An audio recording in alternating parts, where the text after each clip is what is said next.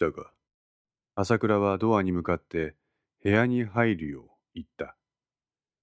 長身の男がドアを開け、ゆっくりとした動作で部屋に入ってきた。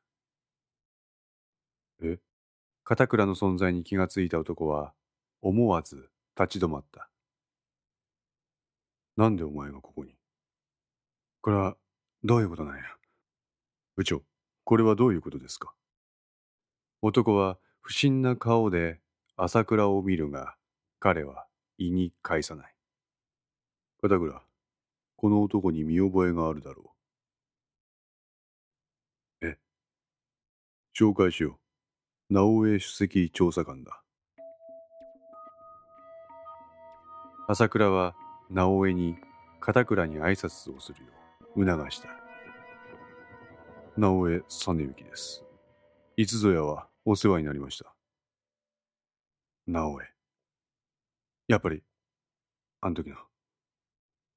朝倉部長、これは一体どういうことなんですか？直江の顔には朝倉に対する不信があからさまに出ていた。貴様の代わりだよ。え？モグラは退治しないとな。モグラ？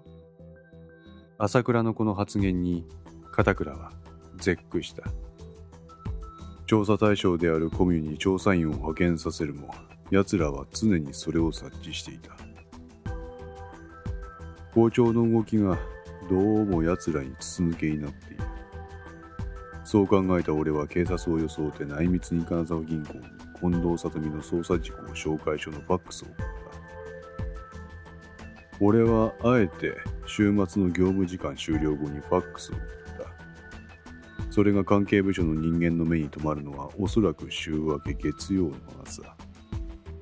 その間、銀行は閉まっている。だが、すぐさまその情報は今川らに回った。だから、金沢銀行であんな事件が起こった。守衛と警備責任者である小松が消され、近藤里美の捜査事項紹介書も、近藤里美の顧客情報もすべて鍋島によって消されるという俺がファックスを送ってから半日も経たないうちに事件は起こった。この迅速さをどう説明するんだ？ん？直江。直江は何も言わずに朝倉を睨みつけている。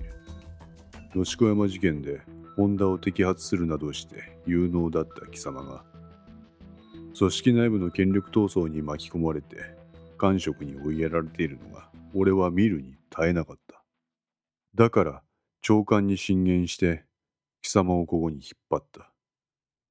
そして、俺のそばで働いてもらった。それなのに、貴様はあろうことか、校長の調査対象そのものにネタをリークしていたわけだ。一体いつからだ、直江。いつから今川の犬になった。淡々と話す朝倉。黙って彼の発言を聞いている直江。この両者のただならぬ緊張感に片倉は身動きすら取れない。貴様がどういう意図で奴らと接点を持っていたのかは知らん。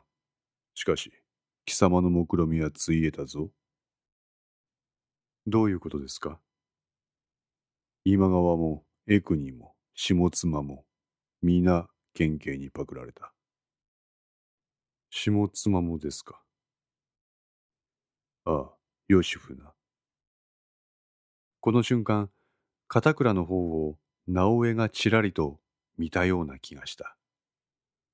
直江は大きく深呼吸をして重い口を開いた。残念だったな。この直江の言葉が部屋にしばらくの沈黙をもたらした。何？言いたいことはそれだけですか？朝倉部長。なんだ貴様。開き直りか。直江は胸元からおもむろに携帯電話を取り出した。あなたの都合のいいストーリーを聞くのはもうごめんです。そう言って彼は携帯を操作して、それを机の上に置いた。我が校長において、椿山工作要員として従前より最重要監視対象であるこの今川が、下妻義夫という別の工作員を介して、あの事件後もなお、鍋島に資金を提供していることが明るみになると、あなたにとって非常に都合が悪い事態となりますね。鍋島淳は死んだと判断したのは俺だ。この俺の判断が間違っていたということになる。当時の事件の重要参考人です。たとえ不作為であろうと、間接的にあなたは鍋島の逃走を幇助したことになる。それはあなたの責任問題にもなりかねない。確かにな。今川はコミュというサークル活動を人川をして組織させ、そこで反体制意識の醸成を図っている。鍋島がその今川の子飼いの部下であったとなると、これまたあなたは不作為であるにせよ、間接的に今川を利する判断をしたことになる。ふん。貴様。朝倉の表情が変わった。まだあります。ふん。いいだろう。お前は優秀だ。誰かさんと違って物分かりがいい。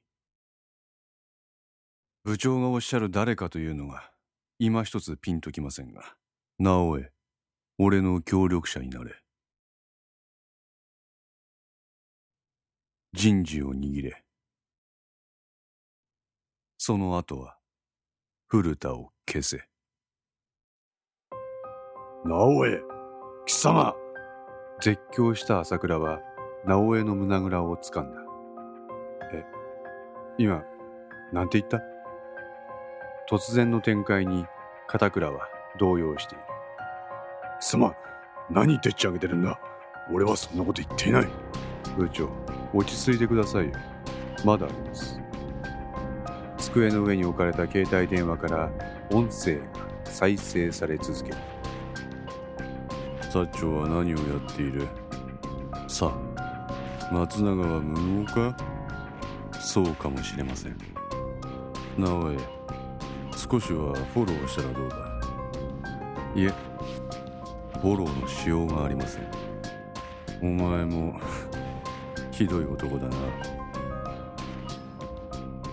ですがこの一件で警察内で明るみになったことがあります。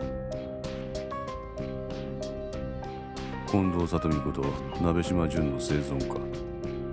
はい。奴の生存が薩長内で明るみになったということで野宿山事件に関わった人間の聴取が始まることでしょう。それはお前の方でうまい具合に調整をつけておけ。どのように？知らぬ存ぜぬでいい。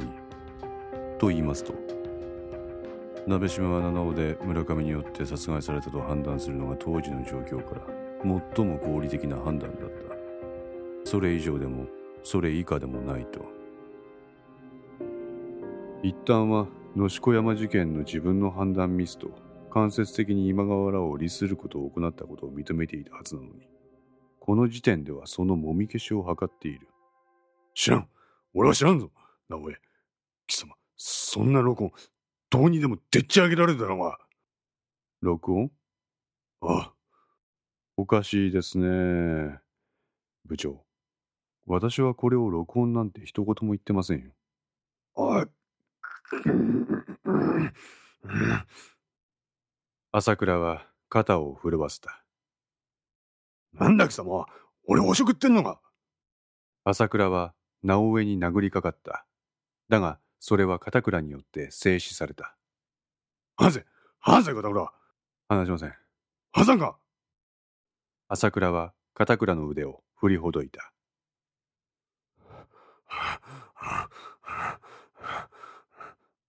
朝倉部長。確かに私の録音だけだと証拠不十分かもしれません。ですが、もう一つあるとすればどうでしょう？え？おい、入れ。直江が声を上げると、部屋のドアが開かれた。わ、若林。